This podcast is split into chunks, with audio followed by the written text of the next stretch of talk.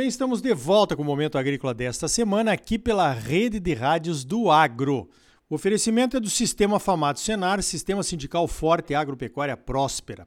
Olha só, o IMEA soltou nessa semana antes do Natal algumas informações importantíssimas aí para quem já está de olho no ano de 2023 falando aí das perspectivas para a safra de soja e de milho, principalmente essas duas culturas, safra 22-23 e também um pouquinho da 23-24, que já está aí no radar do IMEA.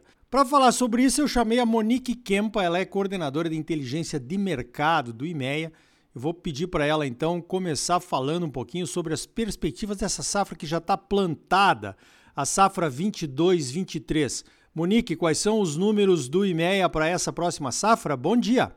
Bom dia, Arioli. Tudo jóia?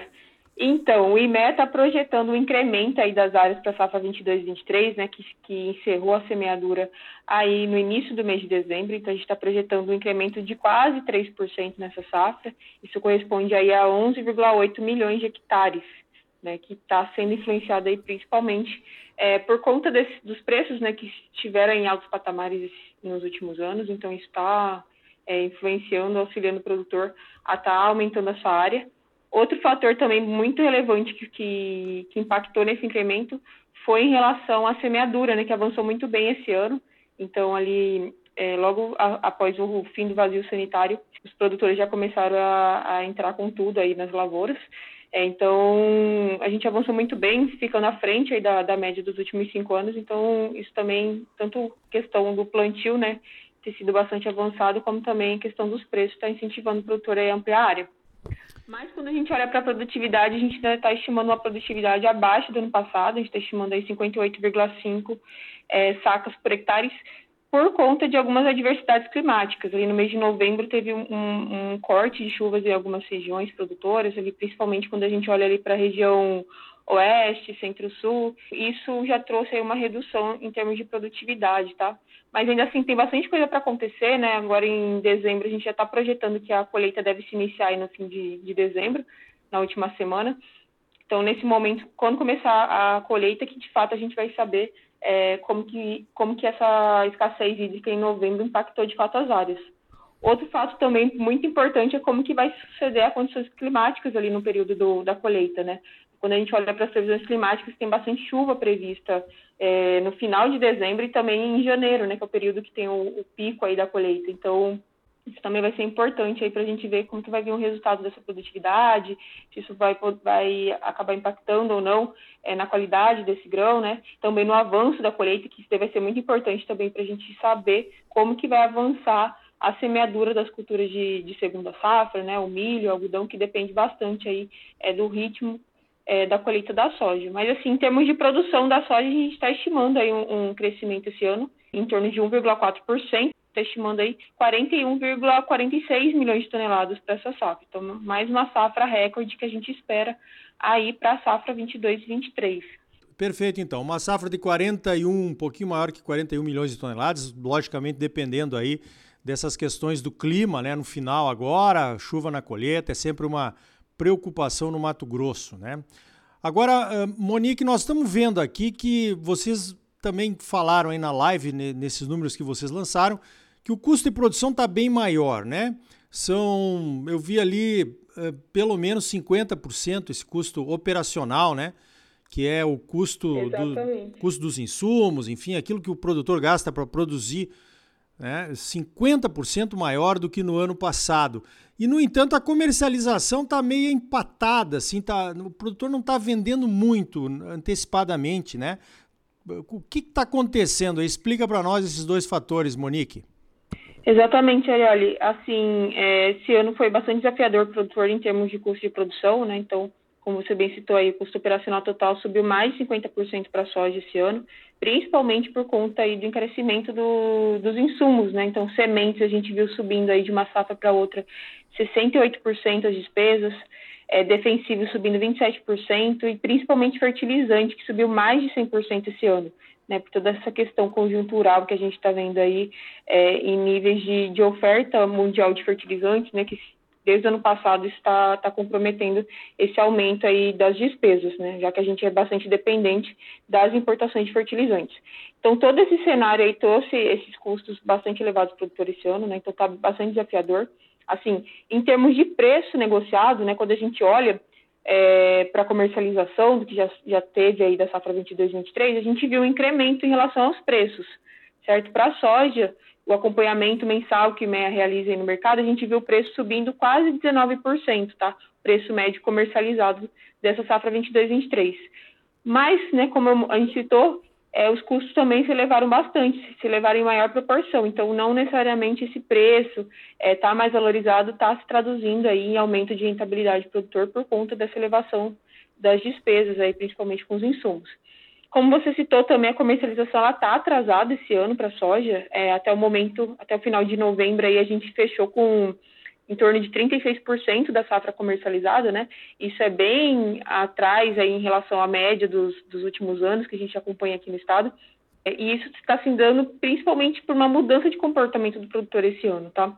Nos anos anteriores a gente chegava a ver mais de 50% de, da, da safra já comercializada, né? Quando começava a colheita, e agora a gente está com 36%. Por quê? É, o que acontece é que nos anos anteriores, ali principalmente olhando para a safra 2021, a gente começou a ver uma mudança de comportamento produtor na, na forma de comercializar porque na safra 2021, no segundo semestre da safra, o preço se elevou bastante então, quem negociou muito antecipado acabou deixando né, a oportunidade de, perdendo a oportunidade de negociar preços mais elevados. Então, desde a safra 21-22, a gente começou a ver o produtor de soja, o produtor de milho, é, tomar um pouco mais de cuidado no momento de negociar. Realmente principalmente porque na safra 2021, com essa elevação de preços também, o produtor ficou um pouco mais capitalizado, né? Então ele está conseguindo é, segurar um pouco mais no momento de negociar e de fato assim não negociar tão antecipado como a gente via nos anos anteriores, né? Então a gente começou a ver essa mudança de comportamento já desde a 21, 22 e agora na 22, 23 a gente continua vendo, né? Tá um atraso aí em torno de 11 pontos percentuais em relação ao que a gente viu aí no mesmo período do ano passado. O produtor realmente é, contido aí no momento de negociar, mas ele está conseguindo fazer melhores negociações, é que a gente está vendo o preço comercializado aí mais elevado. Positivo. Lembrando aí que se a gente levar em consideração o preço que o IMEA tem aí para a soja de 150 reais e o custo de produção de 6.557, custo operacional, dá uma relação de troca de 43,7 sacas por hectare. O que não é de todo ruim, né? Evidentemente que o custo aumentou, mas 43 sacos aí por hectare, 44 não é, não é de todo ruim, pensando aí nos anos, nos anos anteriores, né? Isso, né? É, como eu disse, né? O preço subiu, o preço comercializado subiu, mas a, a, os custos subiram né, em, em, maiores proporções. Então, assim, a gente não está. Quando a gente vê o, o, produtor né, negociando a preço mais elevado, a gente pensa, putz, é, a rentabilidade dele também aumentou, mas isso não está se traduzindo em aumento de rentabilidade justamente por conta desse aumento de custos. Mas não é uma rentabilidade né, ruim em relação ao que a gente viu aí nos anos, a gente via né, nos anos anteriores, é, graças aí os preços estarem é, mais valorizados. Muito bem. Monique, um outro número bastante esperado, né, desses números que o IMEA divulga é o funding. Quem está financiando a safra? Esses números saíram agora essa semana, antes do Natal aí, né? E mostram coisas interessantes. Eu fiz a minha lição de casa aqui, acompanhei a live de vocês, muito boa, né? Os recursos federais, por exemplo, né, os recursos oficiais, caíram de 7% para 2%. E o, o recurso próprio dos produtores aumentou para 33%. Isso aí mostra um pouco da capitalização mas também mostra algumas outras coisas, né? Que está faltando dinheiro oficial para financiar o produtor do estado de Mato Grosso, hein, Monique? Exatamente, Arioli, o que a gente viu é, nessa safra 22-23, né, dos recursos aí do PAP que saíram destinados ao custeio, à comercialização, ele teve um aumento esse ano aí de 38%, é, mas mesmo assim, como eu citei, né, os custos de produção do produtor, né, dos insumos subiu bastante, subiu em maior proporção, e a taxa de juros também subiu bastante, né? A taxa de juros do custeio do PAP aí para essa safra 22/23 foi de 12%, né, quando a gente olha para a regra geral. Então é um aumento aí de mais de 4 pontos percentuais em relação ao que a gente viu na safra no PAP da safra 21/22. É, então, isso tudo aí limitou em relação é, ao financiamento aí, olhando para os recursos federais, né, para o sistema financeiro, no geral aí, que caiu bastante esse ano. E como você citou, os recursos próprios elevaram bastante, né? É, a gente chegou aí a 33%, que não era, era, última vez que a gente viu esse número foi na safra 16, 17, né? E esse incremento foi por conta, como você citou, da capitalização do produtor. O produtor esteve mais capitalizado esse ano, né, por conta da elevação dos preços aí é, da soja que a gente vem acompanhando aí desde o segundo semestre da safra 2021. É, e também, né, quando o produtor está mais capitalizado, ele consegue fazer melhores negociações, fazer negociações à vista, então ele consegue ali negociar melhor os seus insumos, né? Então isso também a gente viu isso, o produtor buscando isso aí para fazer melhores negócios, já que o, custo da safra estava bastante elevado. Então, a gente viu essa mudança aí de cenário quando a gente compara com a safra 21-22 esse ano. Perfeito. Olha só, nós temos muita coisa para conversar ainda com a Monique Kempa, que é coordenadora de inteligência de mercado do IMEA. O IMEA soltando seus relatórios aí no final do ano, interesse de todos os produtores de muita gente que observa o agro do Mato Grosso, né? um dos principais aí do Brasil. Então não falamos ainda da, do milho, não falamos ainda da soja 23, 24.